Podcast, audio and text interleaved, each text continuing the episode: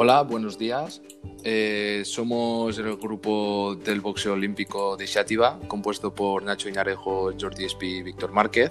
Y este será nuestro podcast número 3, en el cual vamos a comentar la comunicación motriz, las técnicas básicas y la táctica básica del boxeo.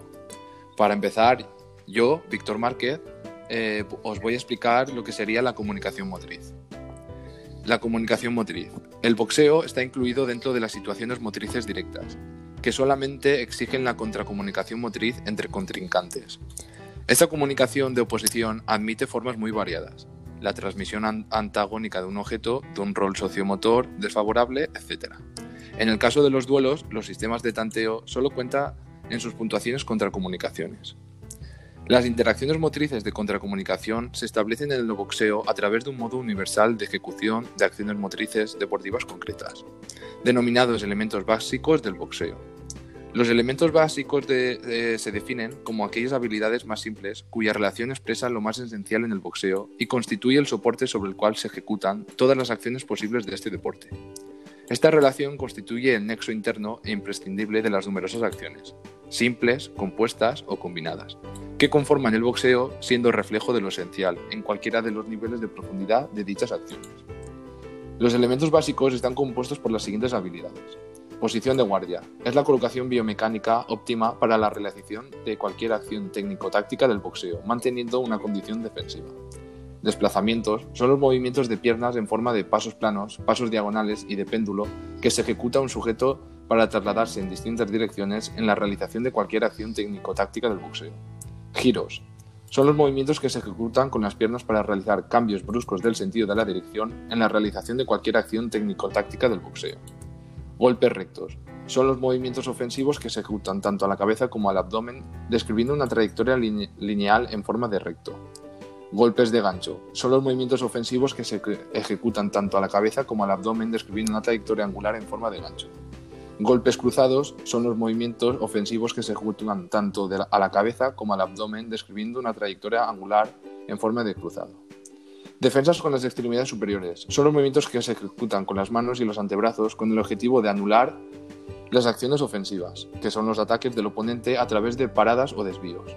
Después tendríamos las defensas con el tronco, que son los movimientos que se ejecutan con el tronco con el objetivo de anular las acciones ofensivas, ataques del oponente por medio de, flexiones, torsiones y circunducciones. Y por último tendríamos las defensas con las extremidades inferiores, que son los movimientos que se ejecutan con las piernas con el objetivo de anular las acciones ofensivas de ataques del oponente por medio de pasos y giros. Ya para, para, finalizar, estos movimientos anteriormente definidos en su integración constituyen toda la gama de posibles acciones en este deporte. Dichas acciones quedan subdivididas en acciones ofensivas y acciones defensivas. Las acciones ofensivas que contemplan los ataques directos, los contraataques y ataques combinados. Y las defensivas que se comportan como contraparte de los ataques directos. Los tipos de acciones tanto ofensivas como defensivas serán abordados más adelante. Y ahora, para dar continuación a las técnicas básicas, mi compañero Jordi Espí os lo explicará. Muchas gracias, Víctor, por darme paso.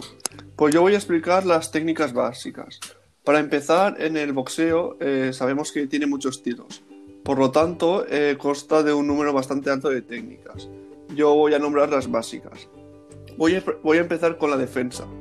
Y la técnica más básica en la defensa es la guardia básica, que consta en tener el pie izquierdo adelante y el derecho un poco retrasado y un poco abierto. La mano izquierda queda al nivel de los pómulos y la derecha a la altura del mentón.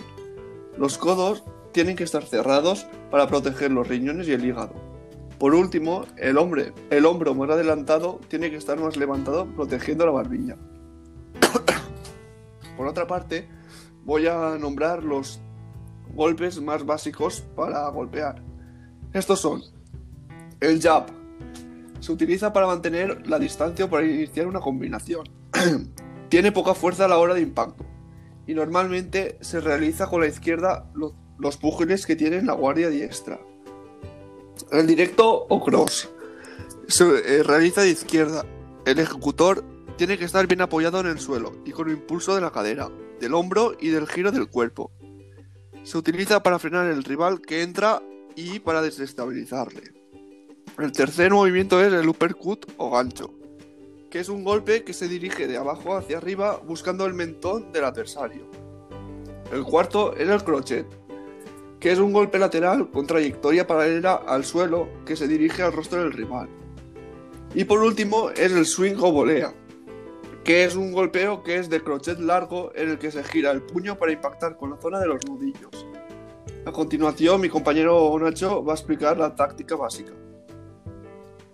Bueno, eh, como ha dicho mi compañero, yo os explicaré la táctica básica y con esto entendemos como táctica básica en el boxeo la forma más racional de conducir el combate aplicando las destrezas técnicas, las cualidades físicas y, psicológicas de forma planificada teniendo presente las ventajas y desventajas del oponente y el medio, y las reglas del deporte.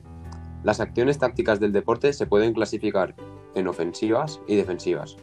Bueno, y las acciones tácticas pueden ser acciones exploratorias, que el objetivo de esta fase es engañar para inducir al contrario a mostrar su plan de ataque, ¿vale?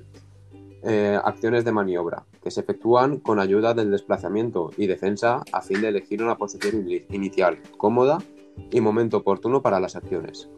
Defensas combinadas.